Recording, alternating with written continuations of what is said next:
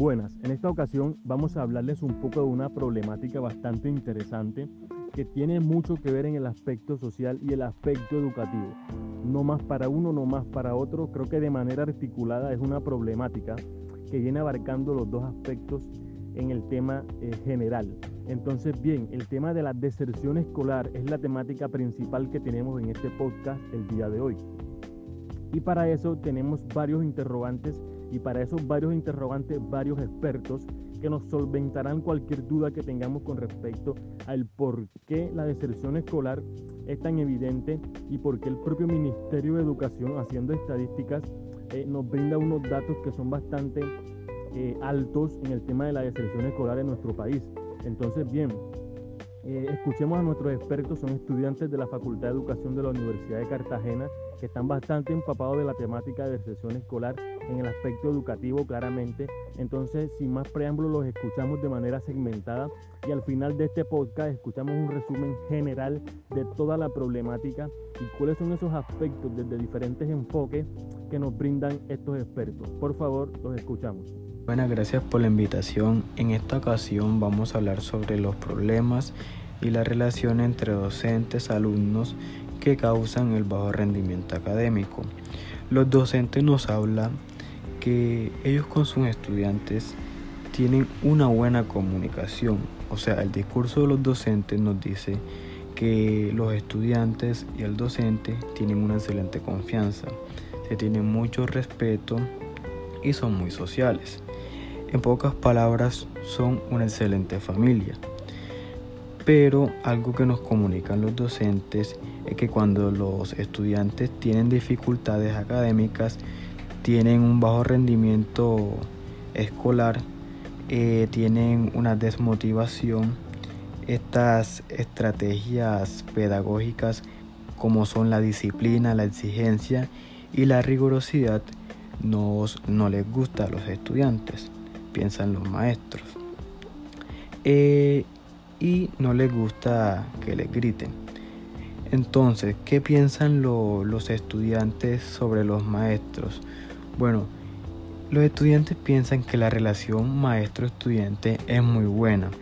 Los otorgan como unos consejeros, los otorgan como unas personas muy respetuosas y que es de mucha importancia para su vida. Hay que aclarar que en algunos casos los estudiantes no piensan lo mismo de algunos docentes pues consideran que algunos docentes son muy confianzudos, no miden sus palabras, eh, son muy groseros, humillantes y respetuosos con los mismos estudiantes. Se puede decir que los clasifican como excelente, un estudiante regular y un estudiante malo.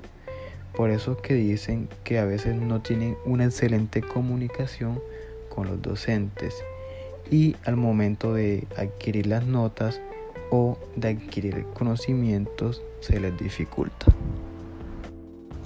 Bueno, primeramente, tú has escuchado hablar sobre Paulo Freire. Bueno, él habla de que si no hay articulación entre la familia y la escuela, no va a haber desarrollo, ya que se necesita voluntad de ambas partes, tanto de la escuela como de la familia. Si la familia en primer momento, cuando va creciendo ese estudiante, no tiene ese factor económico o esa economía para brindarle un bienestar al joven, obviamente se van a prestar deserciones escolares, porque el estudiante, al no ver la posibilidad de poder alimentarse bien de esas vitaminas y esos minerales que se necesitan para su óptimo aprendizaje, se van a ver obligados a irse a ese campo laboral, donde muchas veces es informal, para así tratar de conseguir dinero y sobrevivir en este mundo tan difícil. Compañeros, y compañeras. Existen muchas problemáticas que provocan la deserción escolar, tanto en niñas como en niños. Pero yo hoy especialmente les estaré hablando sobre el retiro forzado de las adolescentes de la escuela. Pues una vez que una niña se casa, es muy probable que deje los estudios a un lado. Y una vez casada, eh, pues los esposos muestran poco interés en apoyar la educación de su esposa adolescente especialmente si la deben matricular en una escuela privada, pues ellos dicen que sería un gasto innecesario. Y por otra parte están los padres que viven con el temor de no poder retirar sus hijos a tiempo para que no contraigan matrimonio. Entonces, necesitamos mitigar esta problemática con muchas charlas educativas y para poder lograrlo necesitamos eh, pues eh, el trabajo conjunto entre las escuelas, los maestros y los padres de familia. Pero lo más importante, la concientización de los alumnos, porque si el alumno no está motivado, el proceso educativo será más difícil para que aprendan los contenidos desarrollados en el aula. Claro, me surgen muchas interrogantes o muchas dudas a raíz de los planteamientos que ustedes hacen con respecto a estos tres enfoques que le da.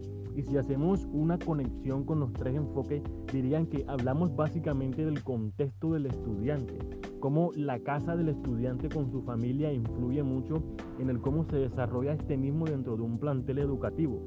Y es bastante interesante, porque si él no tiene un buen rendimiento dentro de su casa o una muy buena relación con sus padres y familiares, raramente va a tener buena relación con sus compañeros de escuela y con sus docentes. Entonces creo que es algo que va muy de la mano o algo que va muy ligado y es bastante interesante el planteamiento que hace nuestro compañero Henry cuando dice de que hay profesores o hay docentes que son muy rigurosos y no miden el tema de saber cómo está el estudiante con sus padres de familia o con sus familiares, o sea, algo fuera del contexto educativo y tiene mucho que ver porque influye de manera psicológica en el estudiante. Es bastante interesante. Lo que planteaba el compañero José decía de que quizás a manera muy personal los familiares influyen muchísimo porque no encuentran en el estudiante apoyo en sus propios familiares y esto hace de que el estudiante haga la deserción escolar dentro del plantel porque se ve obligado a buscar apoyo en otras partes que no la encuentra.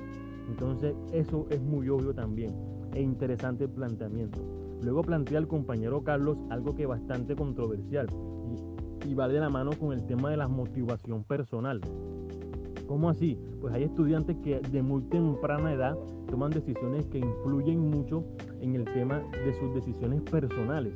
O sea, como un estudiante a tan temprana edad decide contraer matrimonio con, con alguien y esa otra persona influye mucho en sus decisiones personales.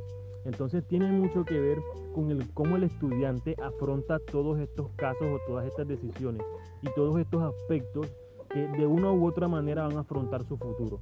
Entonces es bastante interesante.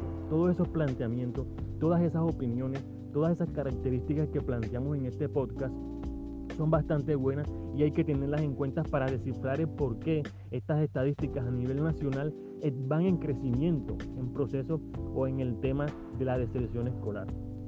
Es bastante interesante la temática.